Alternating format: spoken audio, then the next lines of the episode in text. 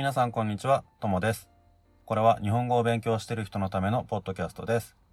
教科書の日本語は面白くない。でもドラマや映画は難しすぎる。そんな人のために日本語教師のともがちょうどいい日本語で話をします。今日はバイクについて話したいと思います。特にリクエストとかがあったわけじゃないんですけど、最近バイクが欲しいなと思っているので、日本のバイクとか、まあ、日本のバイクの免許とかについて紹介したいと思います。まず、なんで俺がバイク欲しいのかっていうと、もともとバイク好きなんですよ。そんなマニアとかそういうあれじゃないけど。大学生の時は小さいバイクに乗ってたんですけど、でも大人になって車を買って車で移動するようになってから全く乗らなくなっちゃったんですよ。ただ、バイクって便利だから乗るっていうんじゃなくて楽しいから乗るんですよね。だから、移動手段としては車で十分。雨の日とかもね、あの、濡れないから楽ですしね。ただ、あの、バイクって乗ってるのがすごい楽しいから、あの、風を感じる感じですね。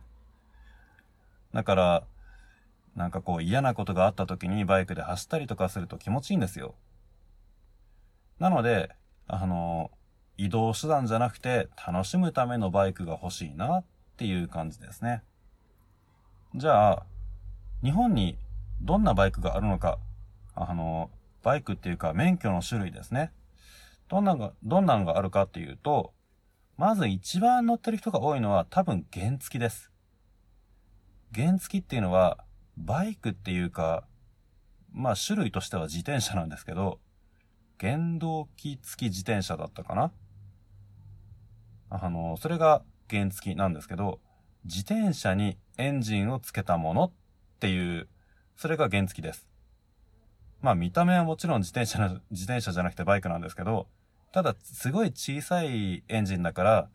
種類としてはバイクじゃなくてエンジン付きの自転車っていう感じです。なのでこれはバイクじゃないから、バイクの免許がなくても乗れます。日本の車の免許があったら乗れるんです。でもすごい小さいバイクなので、まあバイクっていうか自転車なので、二人乗りできなかったりとか、あの、あまり速いスピードで走ってはいけないとか、ちょっとね、いろいろ決まりがあるんです。で、俺が欲しいバイクっていうのは、その原付きじゃなくてもっと大きいのですね。排気量が 250cc ぐらいのが欲しいんです。排気量って、まあ簡単に言ったらエンジンの大きさですね。日本のバイクの免許って、その、原付きっていうのと、あとは、えっ、と、普通自動二輪かな？もう少し大きいバイクに乗れる免許。400cc まで乗れるものですね。あとは大型のバイクの免許ってのがあって、400よりももっと大きい、例えばハーレーとかですね。ああいうのに乗れる免許っていうのがあります。俺が持ってる免許は普通の方なので 400cc まで乗れるやつです。ただ400だとちょっとでっかいし、あの、買うと高いから250ぐらいがちょうどいいなと思って250のバイクが最近ずっと欲しいなって思ってます。ちなみに欲しいのは、あの、ちょっと古いんですけど、グラストラッカーっていうやつですね。アメリカンのタイプのも、まあ、好きなんですけど、グラストラッカーっていうのが、こう、シンプルで、かっこいいなと思って、ずっとそれが欲しいなと思ってます。なんか、バイクって、他の国だとどうかわかんないんですけど、日本は、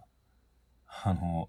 バイクに乗って友達とツーリングしたりとかする人って、結構、おじさんが多いんですよ。40歳ぐらいとか。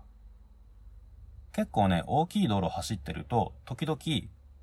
今だとね、ちょっと寒くなってきたけど、春ぐらいとか、あの、まだあんまり寒くならない夏が終わった頃とか、そのぐらいだと、友達と、まあ5、6人とかでツーリング、一緒にバイクに乗ってどこかに出かけてる人とかを時々見るんですけど、大体やっぱりおじさんなんですよ。なんで、あの、おじさんばっかりなのかなって昔は不思議だったんですけど、今その理由が分かったんです。自分がおじさんになってきたからなのかな。あんまり自分がおじさんだとは思いたくないんだけど、なんで日本ではおじさんがバイクに乗るのかっていうと、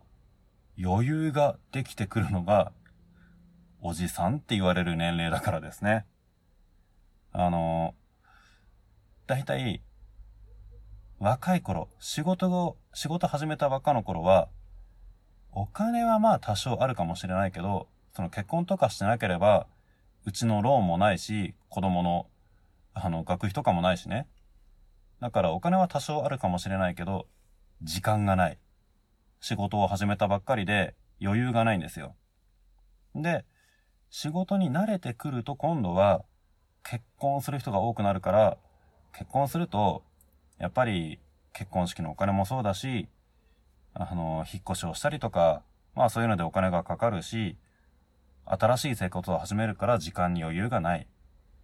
で、あの、子供を作る人もやっぱり多いから結婚してしばらくすると、結婚して余裕ができてくると今度は子供ができたってなると、また、あの、子供がいるのにそんなバイクで遊んでなんていられないから、お金は多少余裕があっても、バイクは乗れない。で、あの、結婚して子供ができて、その子供が大きくなって、で、親と遊ぶより友達と遊ぶ方が楽しいっていう年齢ってありますよね。そうなってくると、父親って多分暇なんですよね。だから、あの、時間もある。お金も、その同じ会社にずっといると、もらえる給料って多くなってくるから、多少余裕がある。それで、時間とお金に余裕ができてくるのが40歳ぐらいのおじさんなんですよね。だから、ツーリングしてる人っていうのは、若い人は少ないっていう、そういうことなのかなと思いました。まあ自分がね、そのおじさんに近づいてきたっていうことですね。残念ですね。はい、じゃあ今日は、あの、バイクについてのお話でした。全然ね、あの、何も考えずに、バイク欲しいなって思って、それで、話してるので、そんなまとまりのない話ですが、で、全然考えずに話してるから、ちょっと、コントロールするのもめんどくさいから今日は少し難め、難しめの文法とか言葉も使ってもいいように、レベルの設定が N2 になってます。まあ、時々ね、こういう、俺の考えてるどうでもいい話とかも、聞くのもいい日本語の練習になるんじゃないかなと思うので、えー、たまにはこういうのにも付き合ってください。はい、じゃあ今日は俺の欲しいもの、バイクについてのお話でした。またなんか、えー、どうでもいい俺のお話とかしたいことがあったらすると思うので、その時はまた付き合ってください。はい、じゃあ今日はこれで終わりにしたいと思います。さようなら。